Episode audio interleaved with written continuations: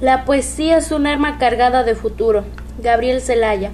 Poesía para el pobre, poesía necesaria como el pan de cada día, como el aire que exigimos trece veces por minuto para ser y, en tanto somos dar un sí que glorifica. ¿Por qué vivimos a golpes? Porque apenas si nos dejan decir que somos, quiénes somos. La poesía no puede ser sin pecado un adorno. Estamos tocando el fondo. Maldigo la poesía concebida como un lujo cultural por los neutrales que lavándose las manos se desentienden y evaden. Maldigo la poesía del que no toma partido hasta mancharse, hago mía las faltas, siento en mía cuánto sufren y canto respirando. Canto y canto y cantando más allá de mis penas personales, me ensancho. Declaración de amor. Efraín Huerta. Ciudad que llevas dentro mi corazón, mi pena, las desgracias verdosas de los hombres del alba, mil voces descompuestas por el frío y el hambre, ciudad que lloras, mía, maternal, dolorosa, bella como camenia y triste como lágrima, mírame con tus ojos de tesontle y granito, caminar por tus calles como sombra o neblina. Soy el llanto invisible de millares de hombres, soy la ronca miseria, la gris melancolía, el fastidio hecho carne, yo soy mi corazón desamparado y negro, ciudad, invernadero, gruta despedazada. Miguel Hernández, sentado sobre los muertos. Sentado sobre los muertos, se me han callado en dos meses. Ve sus zapatos vacíos y empuño rabiosamente la mano del corazón y el alma que lo sostiene. Que mi voz suba a los montes y baja la tierra y truene eso pide mi garganta, desde ahora y desde siempre.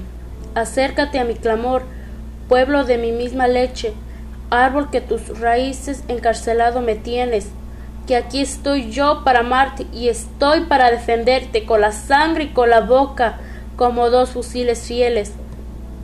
Y yo salí de la tierra, si yo he nacido de un vientre desdichado y con pobreza, no fue sino para hacerme ruiseñor de las desdichas, eco de la mala suerte y cantar y repetir a quien escucharme debe cuando apenas cuánto a pobres, cuánto a tierra se refiere. Ayer amaneció el pueblo desnudo y sin qué comer. Y el día de hoy amanece justamente aborrascado y sangriento justamente. En su mano los fusiles leones quieren volverse para acabar con las fieras que lo han sido tantas veces. Como cabe mencionarse, Miguel Hernández escribe su preocupación por los demás, por su ciudad, por las condiciones en las que viven. En su poesía no hay métrica ni rima, pero sí habla por los que no pueden hacerlo y logra de manera encendida y viva. Además, Cabe mencionar que para Huerta la poesía es un medio de denuncia. Su poema El canto a la ciudad puede interpretarse como un retrato de la cotidianidad de una ciudad y que sugiere que es un espacio contradictorio en el que converge lo bueno y lo malo.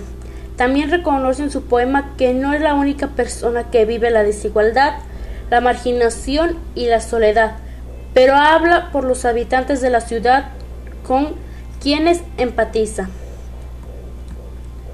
Cabe mencionar que para Gabriel Zelaya cabe notar que en su poema define la poesía como un arma capaz de defender a los desválidos, la desconoce como simple ornamento estético, la concibe como una herramienta ideológica que canta penas colectivas, no como simple expresión individualista.